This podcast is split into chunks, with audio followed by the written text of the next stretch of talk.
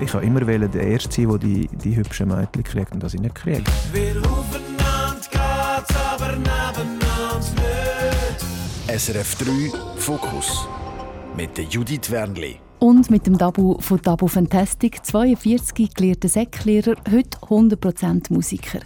Der Dabo gehört zu den kreativsten Musikern der Schweiz, hat vor über zehn Jahren mit seiner Band das Gütesiegel von SRF 3 bekommen, Best Talent-Sieger und einen Swiss Music Award. Mit Angelina haben sie einen riesen Hit gelandet. Er weiß aber auch, wie es ist, wenn es einem richtig mies geht. Der Dabo hat eine intensive Krise hinter sich. Er erzählt uns, wie es ihm heute geht, warum es für ihn so schwer ist, abzuschalten und warum er definitiv nicht mehr zu den Coolen gehören Im Moment schreibt er an neue Songs und das in den Bergen, in Brigels. Der Plan ist, dort ein halbes Jahr zu bleiben und ich wollte vom Tabu wissen, was er denn sucht in den Bergen.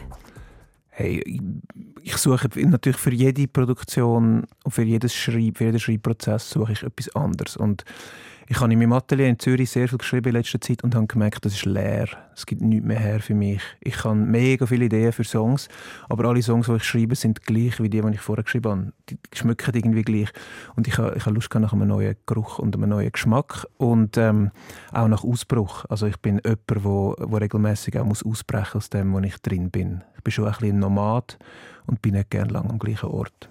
Ah, Tut es dir gut? Also bist du allein in Briegelsen? Erzähl mal, wie, wie, wie ist das? Wie sieht das dort aus? Wie schmeckt es? ja, es, ist ein, es ist ein Häuschen von einem, von einem Paar, das den Winter auf Gran Canaria verbringt. Und ich darf, äh, ich darf das Häuschen hüten. Und es ist das Häuschen gerade Dorfeingang Briggles und, ähm, und das ist, es ist relativ klein und gemütlich und holzig und so, wie man sich das vorstellt. Und ich bin dort effektiv sehr viel allein. Und ähm, das führt dazu, dass mir ein bisschen langweilig ist, was wiederum dazu führt, dass ich Lieder schreibe. Also ähm, das Einsame, was auch dann leicht bedrückend kann sein für mich. Ich bin eigentlich nicht so gern allein und erst recht nicht einsam, führt aber natürlich schon dazu, dass gute Lieder entstehen, weil ich mich muss mit mir selber befassen muss. Wobei allein sein und einsam ist ja nicht das Gleiche. Also tut es dir gut, allein zu sein?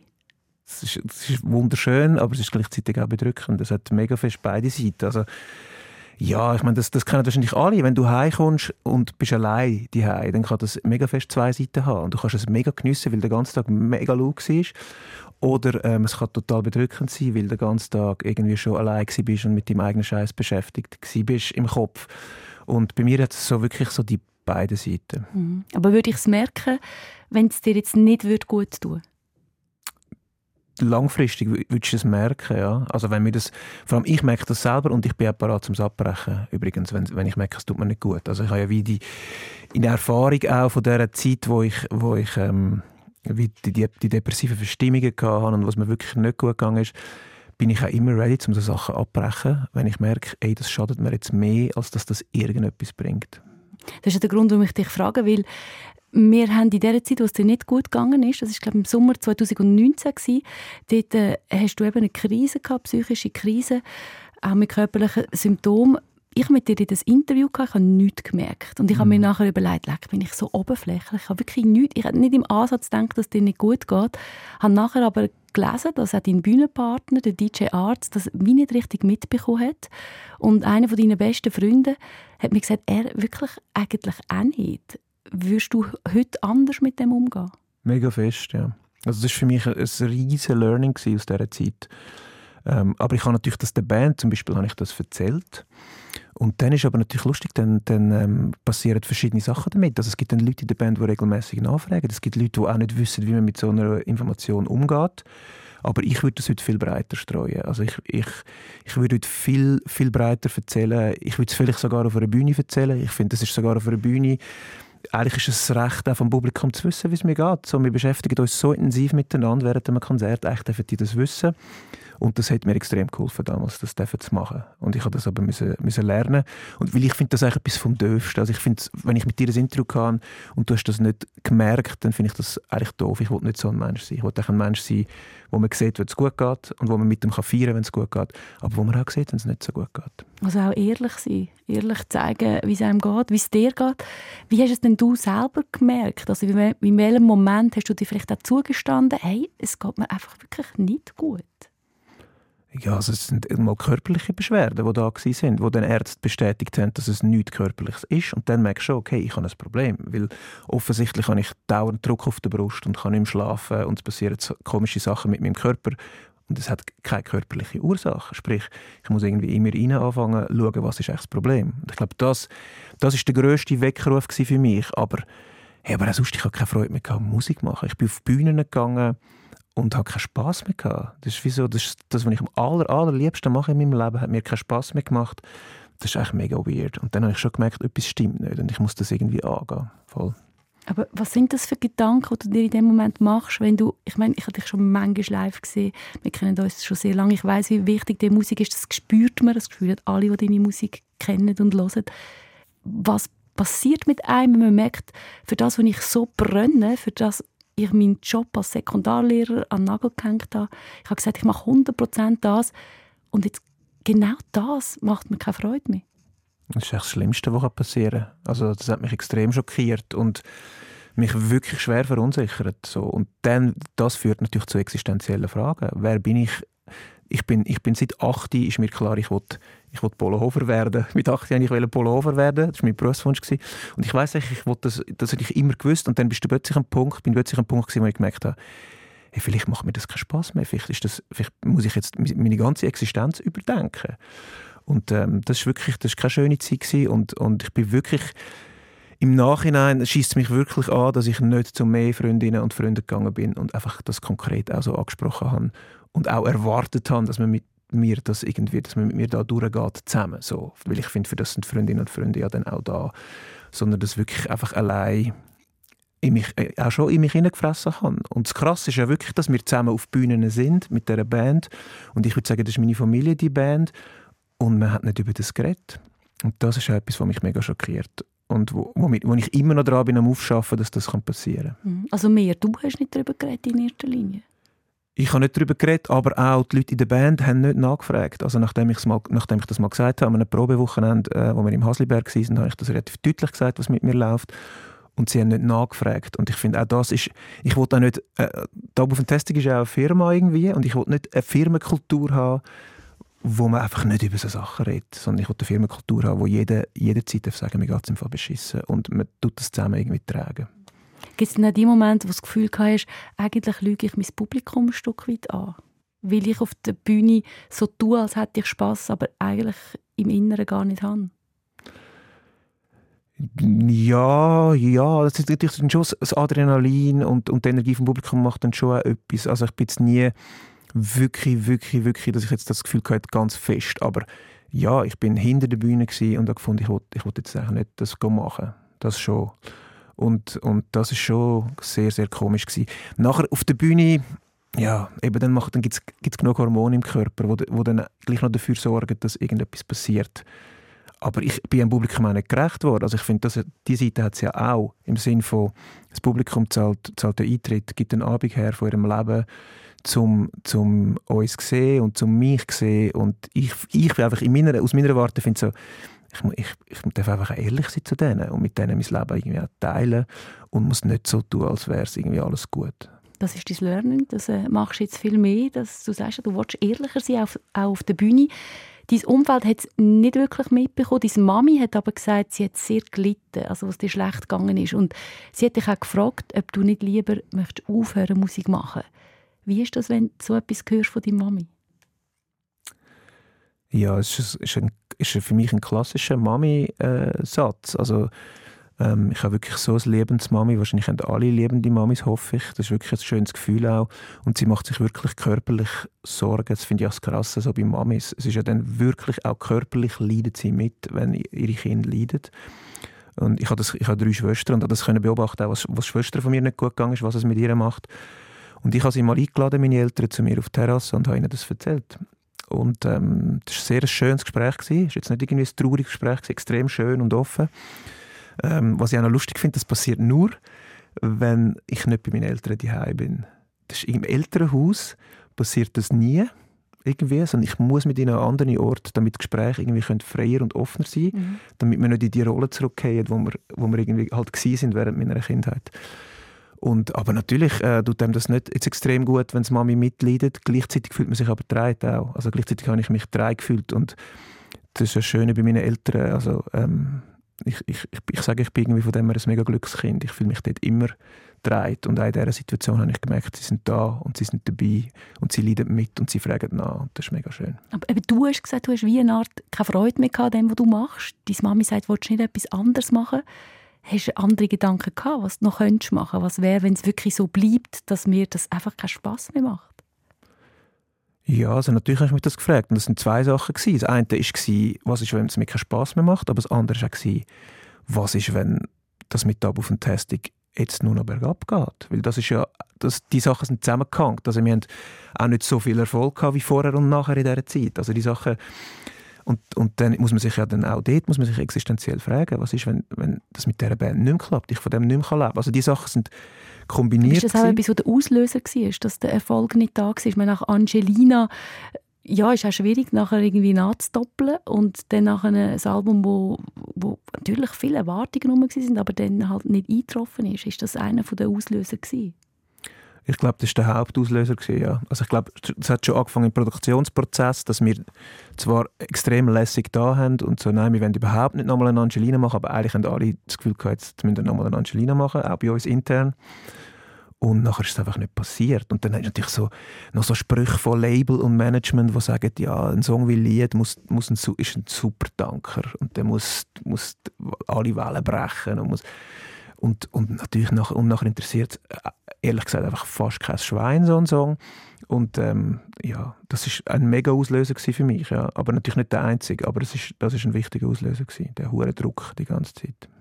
Wir begleiten euch ja schon länger als SRF 3, wir sind Best Talent, haben das Gütesiegel von SRF 3 2012 bekommen und jemand, der euch ja, sehr intensiv begleitet und sich auch viel Gedanken über eure Band macht, ist der Gregi Sigrist, unser Musikredakteur und er hat mir etwas mitgegeben der Dabu der gehört für mich definitiv zu den Grossen und ist eines der grössten Versprechen für die nachhaltige Zukunft vom Schweizer Mundart-Pop. Ich schätze seine Offenheit, seine Haltung und seine Leidenschaft für seine Musik unglaublich.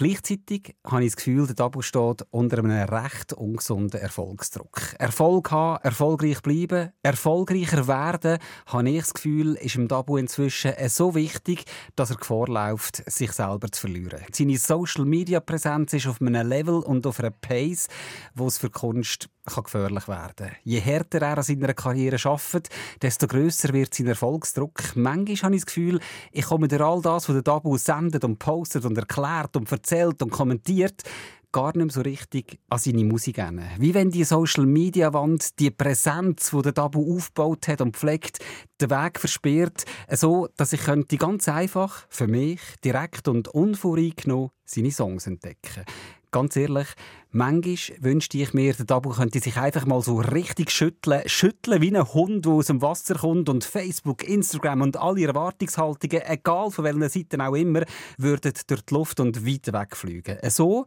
dass der Dabu in dem Moment genau den Song könnte schreiben, den er in dem Moment eben schreiben will, oder noch besser, wo sich dann gerade von selber schreibt.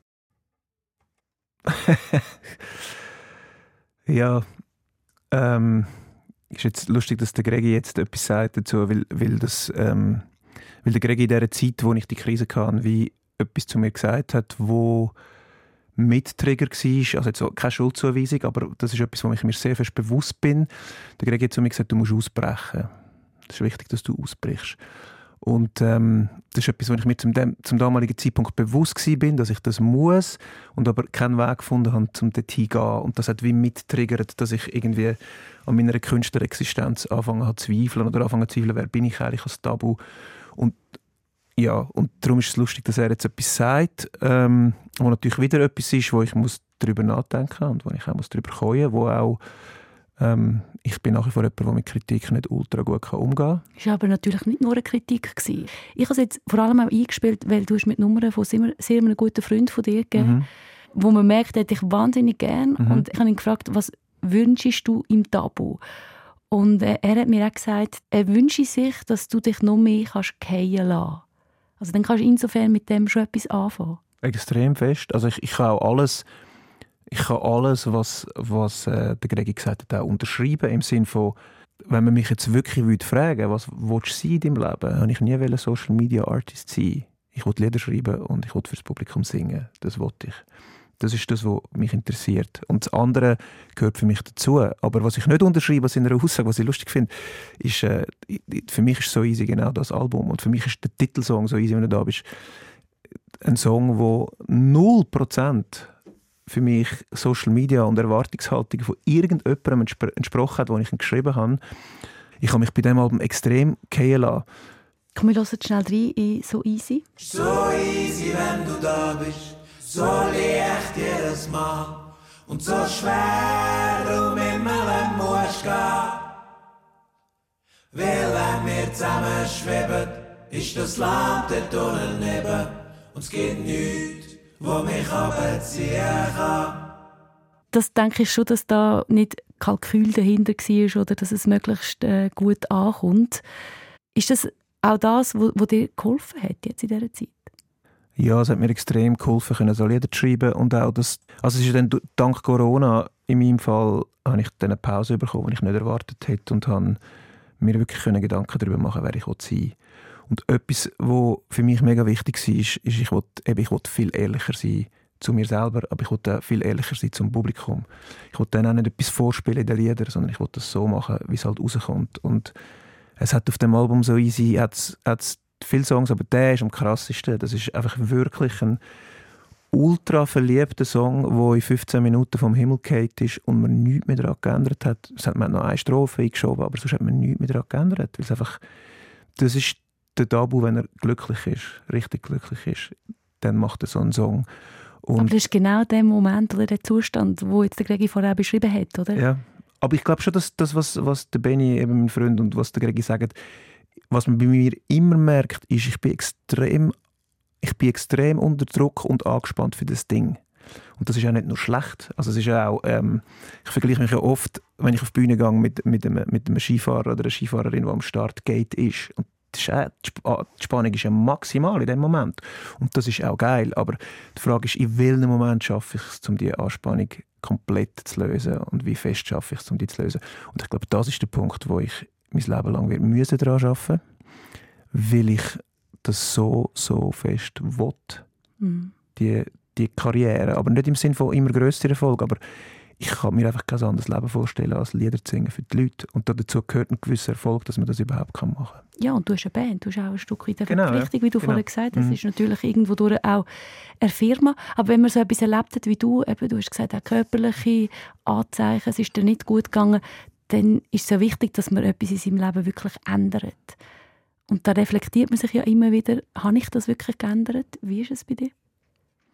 Ich reflektiere das sehr oft und ähm, manchmal ist es ernüchternd. Also ich bin relativ schnell wieder zurück in der ich gehe jeden Tag meine Spotify-Zahlen und meine Streamings und bla checken, ähm, was mega ungesund ist. Und auch so, ich brauche die Rückmeldung von Social Media irgendwie, das ist auch mega ungesund, finde ich dort bin ich irgendwie immer noch, also bin ich relativ schnell wieder zurück gewesen. Und an anderen Orten, also bezüglich zum Beispiel mir reinschwätzen zu lassen, was ich machen will, von Menschen, die an Zahlen denken und nicht an Liebe und an Musik, das mache ich einfach nicht mehr. Das mache ich wirklich einfach nicht mehr, sondern ich gehe wirklich den Weg, wo ich, wo ich spüre, dass die Lieder brauchen und wo ich, wo ich spüre, dass ich brauche, letztendlich. Das ist wahrscheinlich auch einer der Gründe, warum du jetzt in Brigels bist. Zum Beispiel, ja. Also auch, auch dann über so Sachen nicht nachzustudieren, ist das jetzt gut oder schlecht für meine Karriere, sondern die Sachen, die man spürt, einfach zu machen. Das, das probiere ich, aber das ist wie bei allen Menschen, das ist ja ein mega Lehrprozess. Weil es ist natürlich verführerisch, von jemandem zu hören, wenn du jetzt das so machst, dann könnt ihr noch eine größere Tour spielen oder ich könnte noch das machen. Das ist mega verführerisch. Und man muss sich gegen das wehren und ich muss mich aktiv gegen das wehren auch, um zu sagen, Moment mal, ich will das gar nicht so, sondern ich will das so. Aber da, was ich nicht ganz verstehe, ist, ich meine, ihr seid ja an einem sehr guten Ort. Du wirst vor allem auch als Songschreiber mit dem Stefan Eicher, mit dem Bühne Huber erst gerade wieder im gleichen Satz genannt, deine grossen Vorbilder. Was ist denn dein Ziel? also, weißt, Hey, ich bin, ich bin wirklich im Moment an einem sehr guten Punkt, was die Karriere angeht. Wo ich auch finde, das macht mich sehr zufrieden, was passiert. Also dürfen eine ausverkaufte Tour spielen. In allen Clubs, wo wir noch nie waren. Es war wie ein Wagnis. Wir gehen aufs Land und das funktioniert extrem gut. Ähm, wir haben wirklich eine tolle Band. Wir haben, unsere Fans haben sich extrem verändert. Also es sind natürlich viel mehr geworden, aber auch die Qualität von Rückmeldungen ist krass. Also im Sinne von, wie fest sie mitsingen und mitfeiern und mitlieben auch irgendwie an diesem Abend. Ähm, da bin ich sehr zufrieden. Dort wollte ich jetzt auch gar nicht, strebe ich jetzt auch gar nicht in dem Sinn nach, nach höherem. So, aber ich habe einfach keinen Plan B. Sprich, also klar, ich kann als Lehrer jederzeit arbeiten, aber zum Beispiel... Also du bist ausgebildeter Sekundarlehrer? Ich bin ausgebildeter Sekundarlehrer, aber was, was zum Beispiel meine Altersvorsorge angeht, ich sage, meine Lehrer sind meine Altersvorsorge und das ist ein Hochrisikogeschäft. Ich spekuliere ja darauf, dass die Lieder genug lang relevant sind. Und ähm, das ist, glaube ich, also... Aber wenn so dich das so beschäftigt, du könntest es ja du könntest es ja ändern. Ich weiß, du bist sehr engagiert mit ihm. Also es tönt manchmal so, ja, 100% Musiker, wenn man dahinter sieht, eben, du machst das ganze Social allein, du, du bist wahnsinnig kreativ an verschiedenen Projekten dabei und trotzdem, wenn dich das ja triggert, wenn dir das immer wieder vielleicht eine schlaflose Nacht macht, ist denn das nicht Grund genug, um das vielleicht zu ändern? Das äh, überlege ich mir im Fall gar nicht mehr aktiv. also es ist wie so, für mich ist so, ich fühle mich extrem wohl, wo ich bin und wer ich bin im Moment. Und ich überlege mir das nicht mehr. Für mich ist so, für mich ist auch die Existenz von mir selber und der Tabu als Person ist das für mich extrem eng an die Musik geknüpft. Ich, und das gehört für mich so fest zusammen. Das, ähm, das kommt so aus einem Guss bei mir im Denken. Ähm, wenn ich von mir rede, wenn ich vom Ich rede, ist es, ist es immer der Musiker auch. So, und, und, und, das gehört zum Menschen dazu. Darum überlege ich mir das nicht mehr. Das habe ich mir natürlich am Anfang schon überlegt, quasi zu sagen, hey, gehen wir, gehen wir ein paar Prozent arbeiten, zum Ruhe haben. Und äh, Gott sei Dank ist es jetzt auch so, dass es finanziell auch funktioniert. Also ich wirklich dort an einem Punkt bin, wo ich eben keinen Schlaf, also ich habe eh keine schlaflose Nacht wegen Geld, ich habe schlaflose Nacht wegen, wegen, wegen Liebe und so Sachen oder wegen Sorgen um Menschen, aber nicht wegen, wegen Geld. Geld interessiert mich nicht so fest, aber wir leben in einem Land, wo man über das die ganze Zeit muss reden auch, wo die ganze Zeit ist, wie ist das mit der Altersvorsorge und wie machst du das und so. Und dann wird das natürlich zum Thema. Und dass man keinen Plan B hat, ist ja etwas mega komisches in diesem Land. Und, äh, und darum vielleicht beschäftigt mich das dann ab und zu. Aber mhm. nein, ich finde es andere, ich liebe das, die, die, ich liebe auch die Künstlerexistenz, ich liebe das All-In können gehen, können sagen, ich gehe ein halbes Jahr auf Priggles und nicht, ich muss jeden Dienstag noch arbeiten. So, und es wäre auch zeitlich im Fall mittlerweile. Eben, also wäre es recht eng. Voll. Es klingt ja dann schnell mal nach so, ja, ja, easy leben. Aber dein Freund hat mir unter anderem auch gesagt, du machst einfach unfassbar viel. Er erreicht dich fast nicht. Du bist ständig am Arbeiten. Mhm. Ja, das ist Popmusik. Der Gag von Popmusik ist, dass sie leicht wirkt, dann ist sie gut, finde ich. Wenn sie so wirkt, als wäre sie von selber gekommen und von selber da gewesen. Die Konzerte sollten so aussehen, als wäre es befreit von Anstrengung ähm, das ist, dann ist Popmusik halt geil, finde ich. Und das führt dazu, dass, dass äh, wir auch das Bild transportieren, oder vor allem ich auch das Bild transportieren von ähm, Künstlerleben. Und das ist mega easy, was es auch oft ist. Aber es ist einfach sehr viel Arbeit. Also ich bin zum Beispiel jetzt, schaffe ich den zehnten Tag am Stück durch. Und das fühlt sich aber nicht nach Schaffen an. Aber wenn man in der normalen Rechnung, die man macht in der Schweiz mit Wochenende und kein Wochenende und so, mhm. das ist bei mir nicht existent in dem Sinn. So. Das ist ein Privileg, du kannst eben das machen, was dich äh, wirklich erfüllt. Ja, und das ist für mich ein Hochgenuss, das zu machen. Aber ich schaffe sicher nicht, äh, sicher nicht weniger als andere Menschen. Also. Mhm. Und ja, da hat mein Freund natürlich recht, so der Benny. Das ist äh, krass das äh, mir erreicht mich manchmal wirklich nicht. Ich arbeite ja noch in anderen Projekten mit, ich habe jetzt mit dem Baschi geschrieben. Ich mache, ich mache auch diverse andere Sachen, die mir auch Spass machen, innerhalb des Musikkuchen. Du hast nicht das Gefühl, du musst dich jetzt verteidigen, oder? Doch, lustigerweise, lustigerweise ist das ist eh mega interessant. Ich habe mich auch da habe mich geschworen, mich nicht mehr zu verteidigen, aber es passiert mir die ganze Zeit.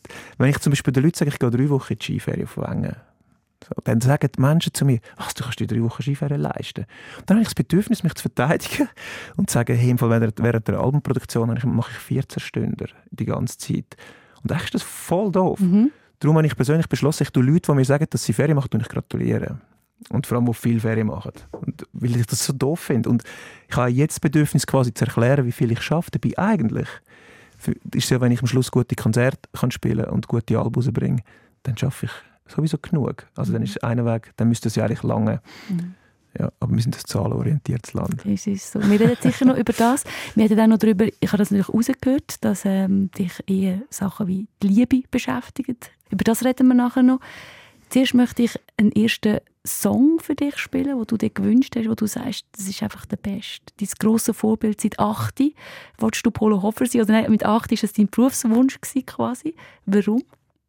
Also die Konsequenz natürlich, aus jetziger Perspektive, Konsequenz, wie er seine Karriere äh, durchgezogen hat, auch ohne Plan B zu haben, in einem Feld, wo damals noch niemand war, also auch den Mut zu haben, das zu machen.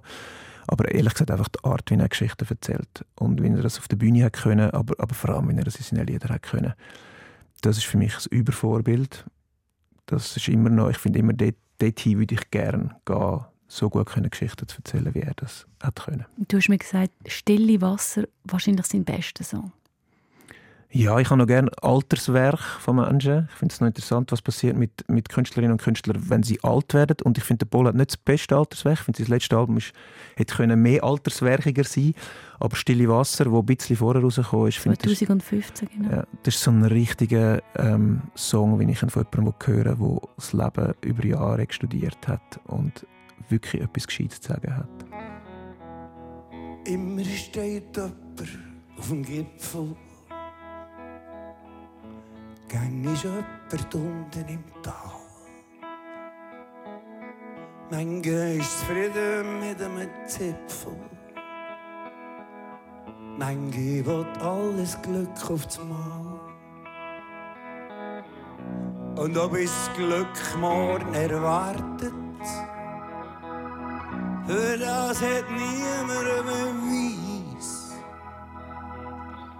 Es gäbe ein Fettgefühl, wird behauptet. Wer ist schon zurück aus dem Paradies? Meine Freunde im Gefängnis, sie fragen mich, ob ich schon muss Freiheit sein. Und ganz geheimnisvoll antworten ich können die Vögel frei vor schwerer Kraft sein. Und wenn man schaut, ins stille Wasser, sieht man die Wolken, gespielt drin. Und was noch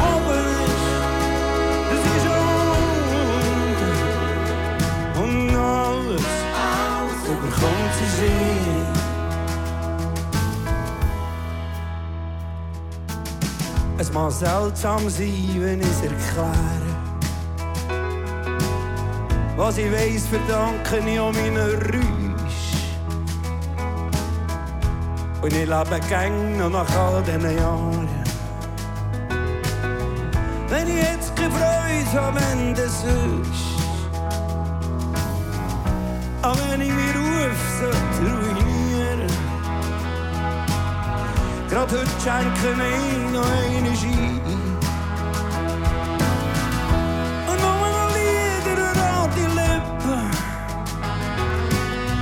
sollen meine besten Freunde sein. Und wenn man schaut, ins stille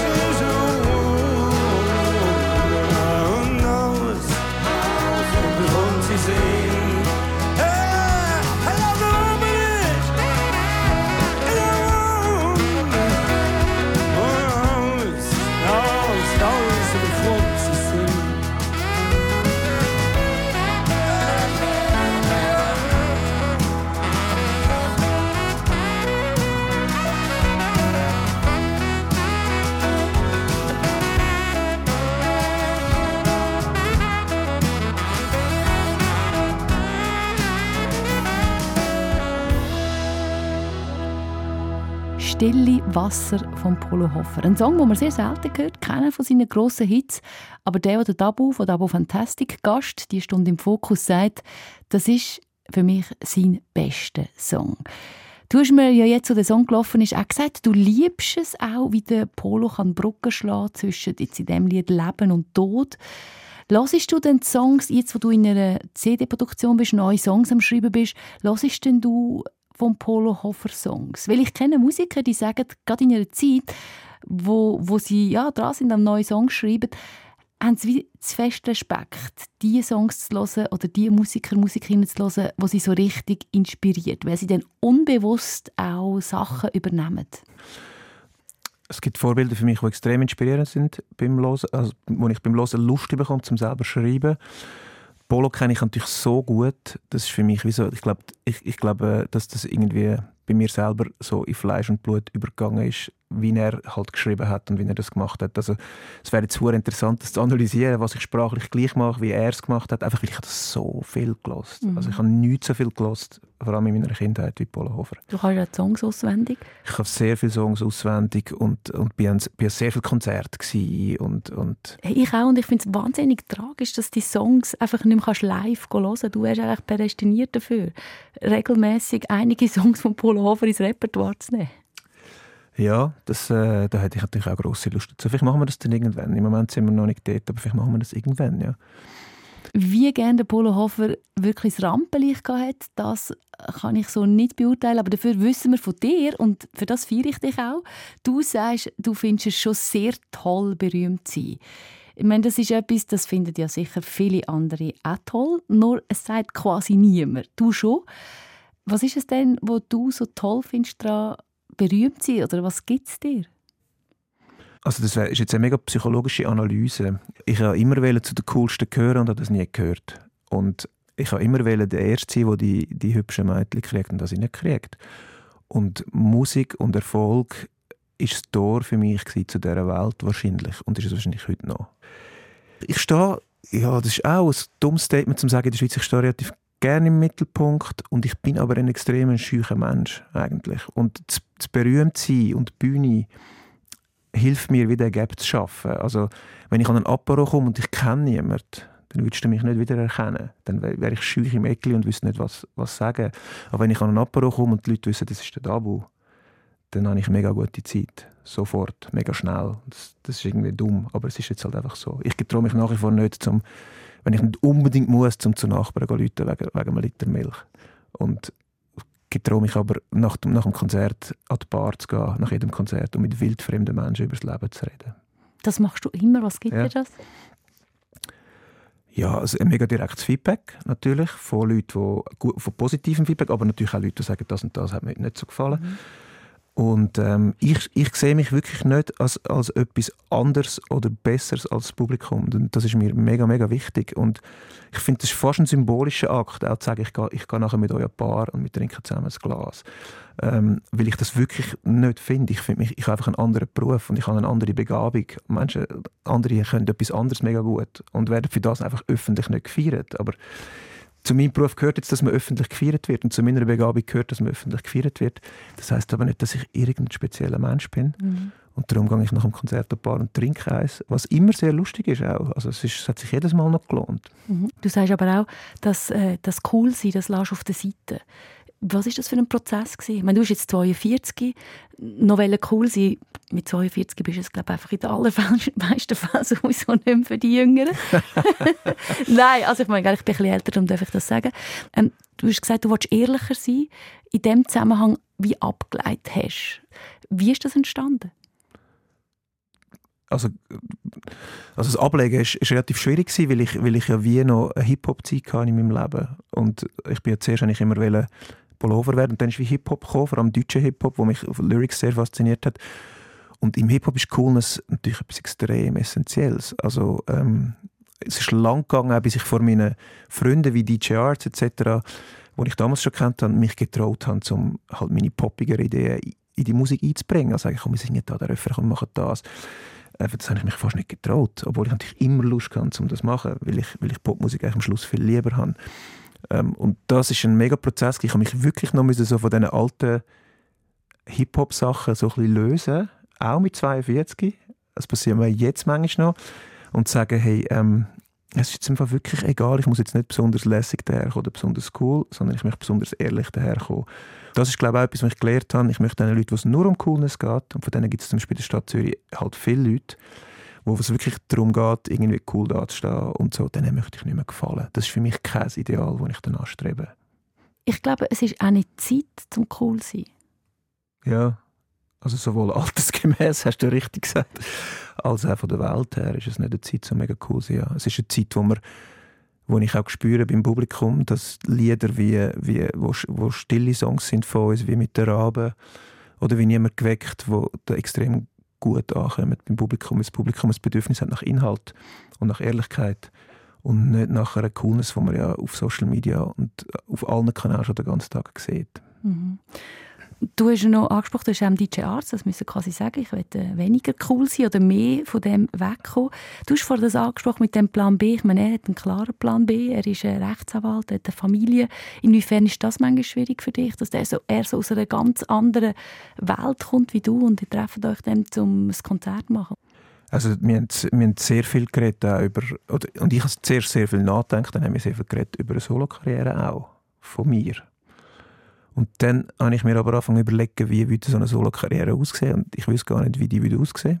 Wirklich nicht. Ich weiß nicht, was ich anders würde machen Wie würde es heißen? Es würde auch Dabu heißen. Also bist auch Musiker. Es ist, es ist, ich bräuchte auch Musiker oder Musikerinnen. Also es wäre irgendwie, ich wüsste jetzt nicht, was anders machen. Und dann habe ich gemerkt, ich muss innerhalb von dieser Band können ausbrechen können aus dem, was war, wie es gewachsen ist, als Hip-Hop-Trio, wie wir angefangen haben. Und das sind immer noch Reste von wie das gewachsen ist. Und ich habe dann verschiedene harte Entscheidungen müssen machen, wie zum Beispiel, dass ich weiter vorne bin auf der Bühne und er weiter hinten. Und dass ich viel Interviews allein mache, dass ich viel Gespräche mittlerweile allein mache. Er hat auch sehr gerne Öffentlichkeit und das war für ihn her. Gewesen. Und äh, da haben wir, auch, wir haben viel über das diskutiert und gestritten. Und ähm, das mit der Coolness ist eben ihm, das ist eben das Lustige. Ob, er ist der, als ich ihn kennengelernt habe, ist er der coolste Hip-Hop-DJ den es geht im Zürich Oberland. Wirklich, der nur, wenn nur schon jemand ein bisschen gesungen hat im Song, hat er den Song nicht mehr geil gefunden. Und ihm ist es dann aber mega schnell egal geworden. Er ist ein sehr selbstbewusster Mensch. Vielleicht im Unterschied zu mir, der noch das Scheuchen hat. Extrem selbstbewusster Mensch. Und er sagt dann einfach, ich gehe den Weg und ich mache das. Und dann ist mir das echt egal. Ja, es ist, spannend. Es ist wirklich eine Beziehung, die wo, wo wächst und sich verändert. Natürlich, wo er fix gesagt hat, ich werde nicht aufhören zu arbeiten, hat das etwas verändert. Und natürlich, jetzt, seit er seine zwei Buben hat, hat es nochmal Sachen verändert, wo natürlich mich noch mehr in den Fokus stellt, weil ich einfach nichts anderes mache. Es mhm. ist einfach mein Leben. Ich würde alles für das hergeben. Mhm. Und das macht er nicht. Und in dieser Konsequenz habe ich das einfach dann irgendwann auch gesagt, hey Andi, aber dann möchte ich irgendwie auch, ich möchte dann ein bisschen mehr Aufmerksamkeit haben als Lohn, weil Geld gibt es nicht mega viel. Ähm, ich möchte ein bisschen mehr Aufmerksamkeit, ich möchte ein bisschen mehr im Mittelpunkt stehen und ich glaube auch, dass das ein Projekt gut tut, weil die Songs ja dann gleich zu 80 Prozent bei mir entstehen und ich sie wahrscheinlich so noch ein bisschen besser transportieren kann. Weil es deine Songs sind, deine ja. Inhalte. Aber das im Mittelpunkt steht, das kennst doch du sicher aus der Kindheit. Du bist mit drei Schwestern aufgewachsen, dann bist du doch sowieso immer im Mittelpunkt gewesen, oder? Ja, wobei die Konstellation bei uns natürlich schon, schon äh, spannend gewesen. Also ich habe meine zwei jüngeren Schwestern, die sind Zwillinge und die haben natürlich dann sehr viel Aufmerksamkeit auf sich gezogen. Und ich habe noch eine ältere Schwester, das heißt, ich war in der Mitte. Gewesen. Und bin eher der klassische Mittlere, glaube ich, also der Verhandler. So der, der probiert, zwischen den verschiedenen Parteien zu vermitteln und zu verhandeln. Ähm, aber ich, ich, nein, ich würde mich nie beklagen bei meinen Eltern oder meinen Schwestern über zu wenig Aufmerksamkeit. Ich weiß nicht, woher das kommt, ganz, mhm. ganz genau. Ich kann das nicht genau sagen. Also ich, ich habe mich sehr wohl gefühlt, in dieser Familie aufzuwachsen. Ich habe jetzt nie ich, ich weiß, dass ich brüllt habe als dreieinhalbjährige, wo ich gehört habe, dass nochmal zwei Schwestern kommen, weil ich einfach Brüder wollte. Aber das ist der einzige Moment, wo ich mich mal erinnere, dass ich mich nicht wohl gefühlt hätte in dieser Konstellation. Also ich habe das sehr genossen mit diesen drei Schwestern. Wie hat es dich geprägt, dass du mit drei Schwestern aufgewachsen bist?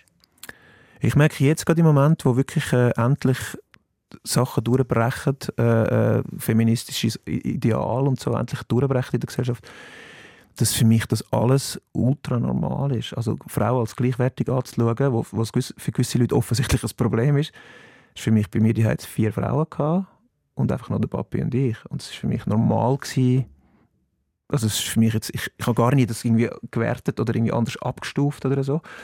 Ähm, das merke ich, dass mir das jetzt recht gut kommt. Und ähm, ja, ich glaube, ich bin recht, ich bin, wenn wir jetzt, wenn jetzt Geschlechterklischees bedienen bin ich, bin ich recht sanfter geworden. Sonst ist es mega schwierig, es ist mega hypothetisch zu sagen, was hätte ich einen Bruder Ja, klar, natürlich. Wer wäre ich heute, wenn ich, wenn ich einen Bruder Aber was sicher ist, die Familie ist dir sehr wichtig. Also du liebst deine Großfamilie, hast sieben Nichten und Neffen. Es gibt ja die, die das dann auch eher anstrengend finden. Du feierst das. Was geniessest an diesem äh, Familienleben? Ja, es ist natürlich auch etwas, was ich selber nicht so habe. Eben, ich bin manchmal allein, manchmal sogar einsam. Und ich bin aufgewachsen in einer sechsköpfigen Familie. Und wenn du den Groove irgendwie mit dem aufwachst, also ich gehe extrem gerne in Lager. Viele Leute sagen zu mir, was gehst du noch in Lager? Das war doch immer scheiße in der Schule, so viele Leute und so laut. Ich genieße das halt mega. Ich habe gerne, wenn es laut ist und lebendig und wenn, wenn viel ist. Und ähm, ja, ich sehe, ich sehe natürlich meine, meine Nichte und Eva viel zu wenig. Das, das ist etwas, was mir mega, mega fest wehtut. Und etwas, was mich wirklich beschäftigt zum Beispiel ähm, weil ich sie wirklich einfach liebe. Und du kannst ja dann am Schluss kann ich nicht so genau sagen, warum ich sie, warum ich sie liebe, aber ich habe sie einfach extrem, extrem gern alle und bin extrem gern mit ihnen zusammen. Und äh, die einen sind dann auch noch Göttikinder von mir und dann mit denen auch Sachen zu unternehmen. Hey, ja, das macht einfach riesigen Spaß. Können Star Wars schauen mit den, ähm, wenn er endlich genug alt ist, der, der Götti-Bub. So, das ist geil. Und du sagst aber, du, du hast zu wenig Zeit, um das noch intensiver zu leben warum kannst du dann nicht mehr Prioritäten setzen, wenn du sagst, das erfüllt dich und das ist dir so wichtig? Weil ich am Schluss doch ähm, die Erfüllung glaube noch mehr in der Musik suche. Also das ist mhm. mir einfach das Wichtigste. Und ich tue dem alles unterordnen, was auch wirklich ein das Problem ist. Und an dem arbeite ich eigentlich auch schon länger, weißt du, um dann auch wirklich zu sagen, ich, jetzt auch, ich sage jetzt einfach auch nein, ich mache das nicht, weil ich jetzt wieder mal meine jüngere Schwester in Freiburg können besuchen mit ihren drei Kindern, weil ich sie schon ewig nicht mehr gesehen habe oder so. Aber das ist ein mega Prozess bei mir, wo ich wirklich dran bin, dass, weil ich finde es einfach so geil, ich mache es halt so gerne, ich mache all das Zeug mit Musik, ich mache es so gerne. Es ist dann immer, es tut ein bisschen weh, zu sagen, nein, das mache ich jetzt nicht, sondern so. Mhm. Das entscheidet das äh, auch ein bisschen Zerrissenheit. Oder? Das eine ja. das, was du so gerne machst, aber du weißt, die Familie gibt dir auch so viel. Und ich hatte dich das nie gefragt, aber du hast, bevor das Mikrofon gelaufen ist, mir gesagt, Du kannst mich im Fall gerne fragen, wieso ich kein Kind habe. Ich finde eben immer so Frauen über 30, jedes Mal kommt die Frage und ich finde, das ist einfach sehr, sehr persönlich. Warum würdest du gerne über das reden? Also grundsätzlich rede ich immer gerne über Sachen, die man nicht redet. Und ähm, ich rede auch gerne über das, weil ich finde, das ist ein, das ist wir müssen uns als Gesellschaft mit dem beschäftigen, wie das soll weitergehen mit dieser Welt. Das ist ein mega ernstes Anliegen. Also das ist eigentlich das ernsteste Anliegen, was es überhaupt im Moment gibt, finde ich. Was ist die Zukunft von dieser Welt, von dieser Kugel, von diesem Land? Und ich finde, ob ich Kind habe oder ob ich kein Kind habe, ist ein Entscheid, der auch damit zu tun hat, wie sehe ich die Zukunft von dieser Welt. Und, und über das, finde ich, kann man in so einem Gespräch durchaus reden oder soll man, soll man auch reden. Und mein Entscheid ist jetzt, also gell, ich meine, es hätte in meinem Leben durchaus passieren dass ich Kind habe. Also du bist ja 42, du kannst auch immer noch. Voll. Es hat, es hat auch Situationen gegeben, wo ich glaube, näher dran war, irgendwie. Und, aber im Moment bin ich am Punkt, wo ich, wo ich äh, mich frage, würde ich, könnte ich den Kindern gerecht werden von der Zeit? Ja, wahrscheinlich schon. Wenn es dann da wäre, würde ich ihnen schon gerecht werden. Aber Bist wo sicher? Ich, ich glaube, ja. Mhm. ja. Ich glaube, für das bin ich doch, für das habe ich doch die Familie irgendwie dann gern. Und ich glaube, ich hätte die Kinder sehr gerne und ich würde viel Zeit mit diesen Kindern verbringen. Sie müssten einfach schnell lernen, mit auf die Tour zu kommen. Das wäre mega wichtig. ja, aber ich, ich, ich sage eigentlich, ich sage eigentlich normalerweise, wenn mich Leute fragen, warum hast du kein Kind, sage ich, äh, es hat sich bis jetzt nicht ergeben. Punkt 1. Punkt 2 auch, ich weiß nicht, ob es das Beste ist für die Welt. Aber dann, dann gibt man ja wie auf. Also, weißt. Nein, ich finde nicht, dass ich aufgebe. Ich bin froh, gibt es Menschen, die wo, wo Kind machen und, und ich bin froh, gibt es Kind. Das ist schon mega etwas Geiles. Und ich, kann auch, ich glaube auch an eine Zukunft für die Welt dank dem Kind. Aber es gibt so viele Menschen auf dieser Welt, es ist nicht nötig, dass ich um jeden Preis auch als Kind mache. Mhm. Das kann immer noch passieren. Was ich nie wähle, ist, dass, das, dass es für mich ein Weg zum Glück ist. Das habe ich nie wählen. Ich habe nie wählen, dass Kind haben, nicht Kind haben, entscheiden darüber, ob ich glücklich bin. Weil ich, ich muss das einfach selber, ich muss das selber bei mir schaffen. Wobei ähm, das Thema ist natürlich auch etwas, wo du nicht allein entscheidest. Du hast äh, schon länger eine Partnerin, die sich sehr im, also wo man eigentlich nie sieht, von der Öffentlichkeit zurückzieht. Die Jael Ärztin, das äh, weiß man am Rand. Das ist ja ein Thema, das man auch zusammen diskutiert. Ja, sie ist natürlich ein gutes Stück jünger als ich. Das ist natürlich einfach etwas, was bei Frauen irgendwie halt entscheidend ist. Man muss dann noch nicht ganz so dringend entscheiden. Und ähm, sie hat eine eigene Karriere, wo sie, wo sie eigentlich die ganze Zeit, wo wir zusammen sind, hat sie eine eigene Karriere vorantrieben, wo einfach natürlich unter Ausschluss von der Öffentlichkeit das ist eine Arztkarriere, das ist eigentlich selten in der Öffentlichkeit, ähm, aber wo natürlich genauso intensiv ist und genauso streng ist wie meine Karriere und genauso viel abverlangt.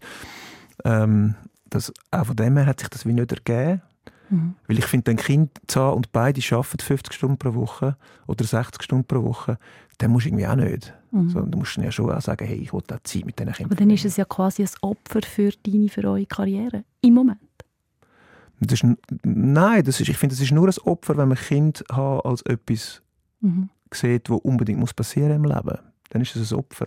Sonst kann ich auch sagen, es ist jetzt einfach der Weg, wo sie geht, das ist der Weg, wo ich gehe und der beinhaltet im Moment einfach kein Kind.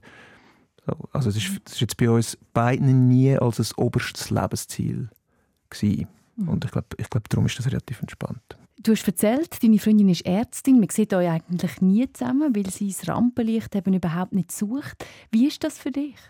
Meistens mega schön, weil ich ähm, das irgendwie so schön finde, um dann heimzukommen quasi. Und also wir wohnen nicht zusammen, aber es ist gleich ein mega Heimkommen bei ihr, weil ihr das auch egal ist. Und es ist ja auch lustig, wenn wir in irgendeine Veranstaltung gehen, wie Swiss Music Awards. Jetzt kommt sie gar nicht mit, aber am Anfang ist sie noch mitgekommen und ist dann aber immer wirklich möglichst weit hinten durch, wo ich über den roten Teppich bin und so, dass sie ja niemand sieht und auch wenn die Kamera kommt und so. Ihr bedeutet das gar nichts, wirklich nicht. Sie interessiert das überhaupt nicht, die Öffentlichkeit. Und für mich ist das extrem erdend natürlich. Es ist einfach jemand, wo, wo alle anderen Sachen an mir liebt. Und das nicht ja, ich glaube wirklich alle anderen Sachen liebt, als quasi jetzt zu berühmt sein. Und das ist auch wertvoll. Du hast so angetönt, als würde jetzt noch ein zweiter Teil kommen. Dass es, dass es vielleicht auch eine Herausforderung ist. Ah, ja, es ist, es ist, es ist natürlich dann eine Herausforderung, wenn ich mir mehr, mehr Reaktion wünsche, zum Beispiel auf ein Lied. Quasi, weil sie jemand ist, der sehr früh an Sachen von mir auch gehört und sie eigentlich nicht mega reagiert auf die Sachen. Und das ist aber gleichzeitig natürlich auch wieder cool, weil das, auch das erdet ja wieder oder sagt mir vielleicht, okay, so gut ist es jetzt auch gar noch nicht. Aber ich wünsche mir natürlich dann schon irgendwie, dass, dass, dass, dass man dann mehr und genauere Reaktion, dass ich das dann mehr bekommt. Was mir natürlich alle anderen Leute, die quasi im Showbusiness sind, ja gern, weil die wissen, wie man reagiert auf so etwas wie man reagiert. Aber du willst ja die ehrlichste Reaktion und die kommt ja von ihr. Stimmt, du hast mich entlarvt. Das ist eigentlich, mehr ist eigentlich gar, nicht, gar nicht relevant so easy, wenn du da bist. Da geht es um sie. Du hast gesagt, das ist für dich ganz, ganz ein tiefes Liebeslied. Wie hat sie auf das reagiert? Mit Tränen. Ich glaube, eines der einzigen Mal, ähm, wo sie das Tränchen vergossen hat wegen einem Lied. Das war mega herzig, als ich ihr das gezeigt habe. Ähm, also weil die Situation, wir sind bei, die Situation hat sie, hat sie extrem natürlich können nachvollziehen. Wir haben das wirklich fünf oder sechs Wochen gar nicht mehr gesehen, anfangs Corona. Und dann wieder gesehen und dann ist das Lied entstanden. Das hat mich extrem berührt, dass sie wie so, also dass es offensichtlich auch in dem Moment so gut tüpft in dem Song, dass es sie halt auch dann entsprechend berührt hat. Und das passiert auch relativ selten. Das ist jetzt doch gerade sehr ein persönlicher Moment, den du mit uns teilst. Hast du nicht auch eine Art wie Respekt oder vielleicht sogar auch ein bisschen Angst, dass du es privat erzählst oder dass du ja, wie zu fest öffnest? Ja, ich möchte mich aber auch nicht mehr schützen vor dem. Also ich finde Ehrlichkeit... Ich hatte auch eine mega einschneidende Erfahrung als Lehrperson, ähm, wo mir jetzt immer wieder in den Sinn kommt, wo ich lange vergessen habe, wo ich, äh, wo ich meine, meine Schülerinnen und Schüler an einem Morgen, wo ich mich getrennt habe von der damaligen Freundin, gesagt habe, ich mag ihn nicht. Ich mag nicht. Und dann, ja, wieso nicht? Und dann habe ich gedacht, ihnen die ganze Geschichte erzählt, sechs Schülerinnen. Morgen um halb acht, in einem Wintermorgen. Und was passiert ist, ist, ähm, ist einfach nachher gewesen, man hat auf einem völlig anderen Level hat man irgendwie können miteinander umgehen. Und ich glaube, wenn man ehrlich ist, aus sich wirklich, wirklich ehrlich ist, oder wenn ich ehrlich bin, das trifft für mich zu, dann bin ich eben nicht verletzbar, sondern ich glaube, dann bin ich eben weniger verletzbar am Schluss. Wahrscheinlich, oder angreifbar, weil es ist eh schon gesagt, es ist eh schon draußen und ich finde das sehr sympathisch bei Leuten und ich hoffe im besten Fall, dass es bei mir auch sympathisch ist. Wenn du jetzt erzählst über dein Leben als Säcklehrer, ich habe das Gefühl, da ist schon auch etwas da. Also du hast ja die Ausbildung auch gemacht, fertig, abgeschlossen. Wieso nach bist drei Jahren. Nach, ja, hast du Zeit gelassen. Wieso bist du so überzeugt, dass das wirklich einfach nicht mehr in deinem Leben ist, nicht mehr dazugehört? Ja, also damals, als ich mich entschieden habe, Musik, jetzt nur auf Karte Musik zu setzen, ist mein Hauptargument ist gewesen, ich werde den Schülerinnen nicht mehr gerecht und ich kann jederzeit zurück. Hingegen Popmusiker kannst du mit 50 hast keine Karriere anfangen als Popmusiker, das geht einfach nicht. Äh, und ich habe den Beruf sehr gerne gemacht. Also ich äh, bin sehr gerne zusammen mit den Schülerinnen und Schülern. Auch dort das Gemeinsame extrem geschätzt. Die, die noch geblieben sind nach dem Unterricht und mir ihre Probleme erzählt haben, das habe ich extrem schön gefunden. Ich bin einfach nicht mehr die Person irgendwie. So, also ich könnte nach wie vor natürlich jederzeit könnte ich zurück und mich auch wieder, wieder irgendwie verwandeln in die Person. Aber Tabu ist jetzt irgendwie an einem anderen Ort als damals. Und darum glaube ich nicht, dass ich jetzt noch ein mega, mega toller Säcklehrer wäre. Und ich muss auch sagen, ich bin ein bisschen faul gewesen. Und ähm, das zieht sich auch durch mein Leben. Ich bin eigentlich nur dort wirklich fleissig, was mich richtig fest interessiert. Und das ist eigentlich Musik. Und überall sonst ist so der Weg vom geringsten Widerstand. Und das haben die Schülerinnen und Schüler eigentlich auch nicht verdient. Also bei der Musik ist alles und sonst gehst du den Weg vom geringsten Widerstand. Ich stelle mir das jetzt ehrlich gesagt für dein Umfeld auch nicht nur easy vor. Ja, dass, dass dann eben man mich auch kennt als jemand, der sehr viel kann arbeiten und sehr intensiv kann arbeiten und das aber dann selber wie nicht erlebt bei, bei anderen Sachen, weil es dort einfach, einfach nicht so passiert. Aber ich probiere auch das. Ich probiere dort an mir zu arbeiten und zu sagen, so, hey, es lohnt sich auch, um da jetzt mal reingehen und um da dich wirklich reingehen. Du schaffst so viel an dir. Also wie machst du denn das? Ich bin, ich bin kurz davor, also wenn Corona nicht gekommen wäre damals, hätte ich mir Hilfe geholt, irgendwie psychologische Hilfe geholt. Und jetzt gerade finde ich das nicht als nötig, sondern ich finde es wichtig, also gell, Lieder schreiben ist extrem viel Arbeit als ich selber. Ich mache mir extrem viel Gedanken über Sachen. Aber es gibt auch Sachen wie, ich habe ein, ich ein, ähm, ein Büchlein auf dem Nachttisch, wo ich Sachen drin schreibe, die ich gut gemacht habe am Tag, wenn ich ins Bett gehe, um ein positives Gefühl habe fürs Leben. Also ein paar so Tricks schaffe ich auch an mir. Und dann aber schon Beschäftigung mit Sprache, Beschäftigung mit Liedern. Das ist, das ist äh, ich glaube, ich glaube als, als Texter beschäftigt man sich eher zu viel und schafft vielleicht eher zu viel als ich selber am Schluss oder als, als zu wenig. Du beschäftigst dich, wie du sagst, viel mit dir selber, aber auch ganz fest mit anderen. Also es ist dir wichtig, dass es deinem Umfeld gut geht. Du hast das Lager erwähnt, ihr organisiert ein Skilager jedes Jahr mit Freunden, wo es vor allem darum geht, eine gute Zeit hat zusammen. Dann hat mir ein guter Freund von dir erzählt, er hätte so manchmal schon gezügelt und du warst wirklich der, der einfach jedes Mal wieder geholfen hat zügeln. An den Konzerten, über das haben wir auch schon geredet, kannst du immer nachher noch ein Bar, um auch den Konzertgängern einfach einen besonderen Abend quasi zu schenken. Und da frage ich mich manchmal schon, was ist es denn, was dich antreibt, was dich antreibt zu schauen, dass es den Menschen rund um dich herum, dass es denen gut geht, dass die eine gute Zeit haben? Hey, es gibt, es gibt das, äh, die legendäre Karte von meinen Eltern, wo mir als ganz klein, ich noch nicht mal lesen, eine Karte geschrieben haben, die habe ich bis heute aufbewahrt, äh, wo drauf steht, du bist so ein friedlicher Mensch, schau, dass dort, wo du bist, Frieden ist. Und das ist eine extrem schöne Aussage, wir können jetzt fast Tränen beim Erzählen. Ich finde es so eine schöne Aussage und ich habe mir das als, als, als Grundsatz genommen für mein Leben. Also ich will, dass, dass es den Leuten gut geht, dort, dort wo ich bin, und ich probiere das mega fest. Weil, und, ich, und ich habe dann später zu dem gesagt, ich probiere eine Spur von der Verschönerung zu hinterlassen, wenn es irgendwie geht, anstatt eine Spur von der Verwüstung.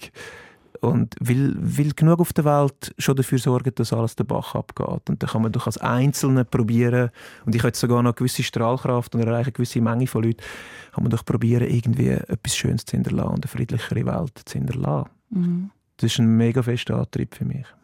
Hast du genug Raum für dich, zu schauen, dass es dir wirklich gut geht? Nein. Ich bin jetzt nicht der Mensch, der möglichst viel Zeit damit verbringt, zu schauen, dass es ihm selber mega gut geht. Und das führt natürlich auch wieder zu Problemen, logischerweise. Ich habe geschrieben in dem Text, wo wir über unsere Gäste schreiben, dass du an einem mega guten Punkt bist im Moment im Leben, dass du die Krise überstanden hast, dir auch viele Sachen überlegt hast. Habe ich übertrieben? Hey, ich glaube, ich, ich glaub, das ist auch die Wunschvorstellung oder unsere Vorstellung ja auch von Krankheiten, obwohl ich bin, nicht, ich, mir, ich bin noch nicht wirklich depressiv gewesen, aber es ist schon unsere Wunschvorstellung von Krankheiten, ist ja, dass man geheilt wird. Mhm. Und das ist ja auch so das Idealbild. Man, man ist krank und dann ist man geheilt und es geht einem wieder gut. Und ich glaube, bei psychischen Krankheiten ist es einfach nicht so einfach, sondern es, ist, es bleibt wahrscheinlich ein Meandrieren und es bleibt das Unterwegssein und es bleibt das auf sich selber aufpassen. Aber ich finde nur schon, ähm, dass wir über das so offen können reden in so einem Gespräch, ähm, finde ich, ist etwas, was ich früher ja nicht so gemacht hätte und nicht hätte können.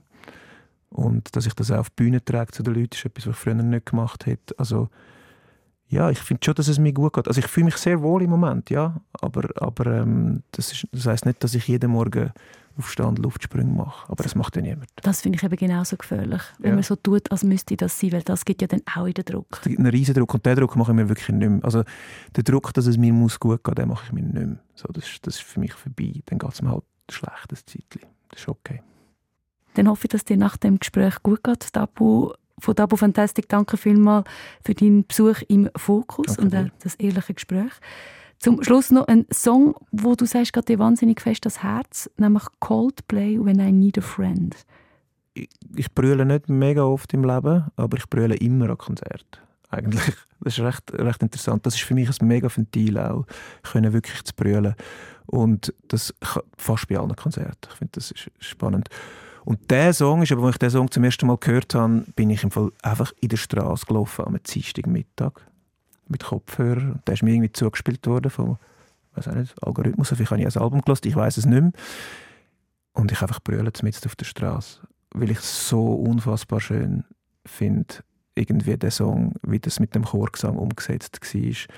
Und ähm, das ist jetzt auch ein Beispiel für sich direkt inspirieren lassen von dem. Und sagen, ich will auch Chorgesang machen. Das ist so wunderschön. Und das ist dann auch passiert.